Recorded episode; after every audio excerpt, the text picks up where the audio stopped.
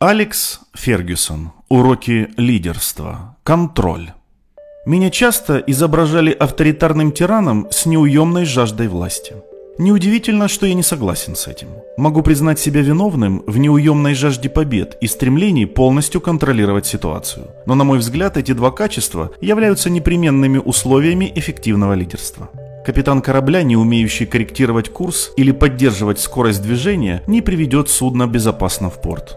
То же самое верно и для футбола. Лидер, стремящийся к полному контролю, весьма отличается от того, кто желает неограниченной власти. Различие между властью и контролем принципиально. Лидер любой команды обладает определенной властью, а властью, как известно, легко злоупотребить. Но такое поведение только вызывает страх у подчиненных. По мере взросления я научился обуздывать свой темперамент. Отчасти это происходило просто в силу возраста, но со временем я понял, что характером нужно управлять. Невозможно добиться максимума от тех, кто тебя боится. Любой может сорваться в определенной ситуации, но если вы взрываетесь как порох по малейшему поводу, это приведет только к параличу организации. Если я выходил из себя, то метал громы и молнии не долей, чем до конца дня или около того. Некоторые игроки Манчестер Юнайтед не пасовали перед моими выговорами, но я уверен, были и такие, особенно среди молодежи, кто забивался в первую попавшуюся щель. Иногда я не отдавал себе отчета, какое воздействие производят на игрока лишь несколько моих слов. Ходили слухи, что кое-кто из ребят начинал паниковать, стоило мне нахмурить бровь или строго взглянуть. По-моему, большинство лидеров не осознают, что пугают окружающих, особенно если они редко повышают голос и не имеют привычки часто бить посуду. Они даже могут считать себя разумными и сострадательными людьми. Тем не менее, каждого, от кого зависит повышение зарплаты или увольнение сотрудников, время от времени воспринимают как угрозу собственной безопасности. В свою защиту могу сказать, что иногда пресса создавала впечатление, будто я постоянно пребываю в плохом расположении духа. Взгляните на мои команды, и вы убедитесь, что все они получали удовольствие от игры, а футболисты чувствовали себя на поле свободно и непринужденно. Запуганные люди, дрожащие от страха при виде собственной тени, так себя не ведут. Если бы игроки Манчестер Юнайтед чувствовали себя угнетенными, то болельщики видели бы перед собой команду, стремящуюся не победить, а избежать поражения.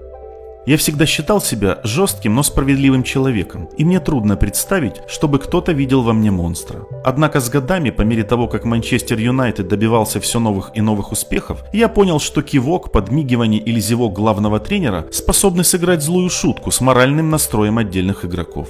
В беседах с командой мне приходится проявлять осторожность и не выделять молодых футболистов, недавно присоединившихся к команде. Обычно я фокусируюсь на тех, кто не боится зрительного контакта. Если я был уверен, что мои слова, сколь бы тщательно они ни были подобраны, заставят парня провести ночь без сна, то обычно поручал передать их своему помощнику, например, Майку Феллону. Вспышки гнева и потеря самообладания производят впечатление при осознанном использовании. Но постоянное их повторение – это порочный и опасный метод управления любой командой.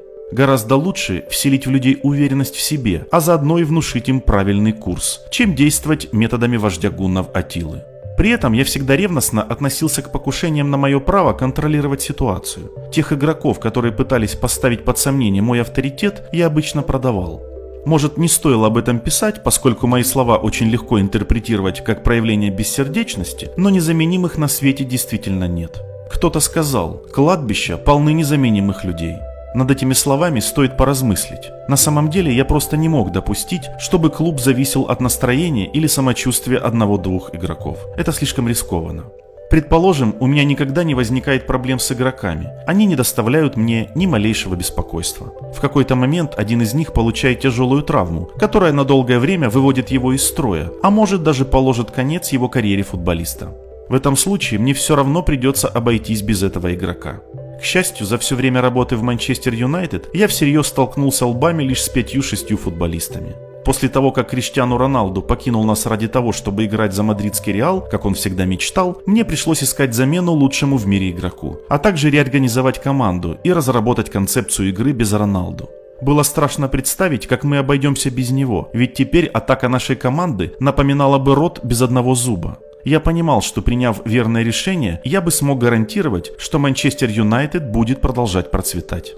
Легко предположить, что контроль в организации сосредоточен только в руках топ-менеджера. Это не так. Иногда меня считают озабоченным проблемой контроля, но они ошибаются. Невозможно долго управлять организацией, полагаясь лишь на контроль. Конечно, я стремился быть в гуще событий и знать обо всем, что происходит в клубе, и может каким-либо образом повлиять на мою работу. В частности, помощники выкладывали мне свои соображения об итогах тренировки или игр резервной команды. Мне сообщали новости медицинской службы, отчеты скаутов, прогноз погоды на следующую игру и данные о качестве газона. Но я не мог руководить всем. Мне ни к чему знать, какой именно стиральный порошок используется в прачечной клуба, или каким шрифтом будет напечатана программка следующего матча.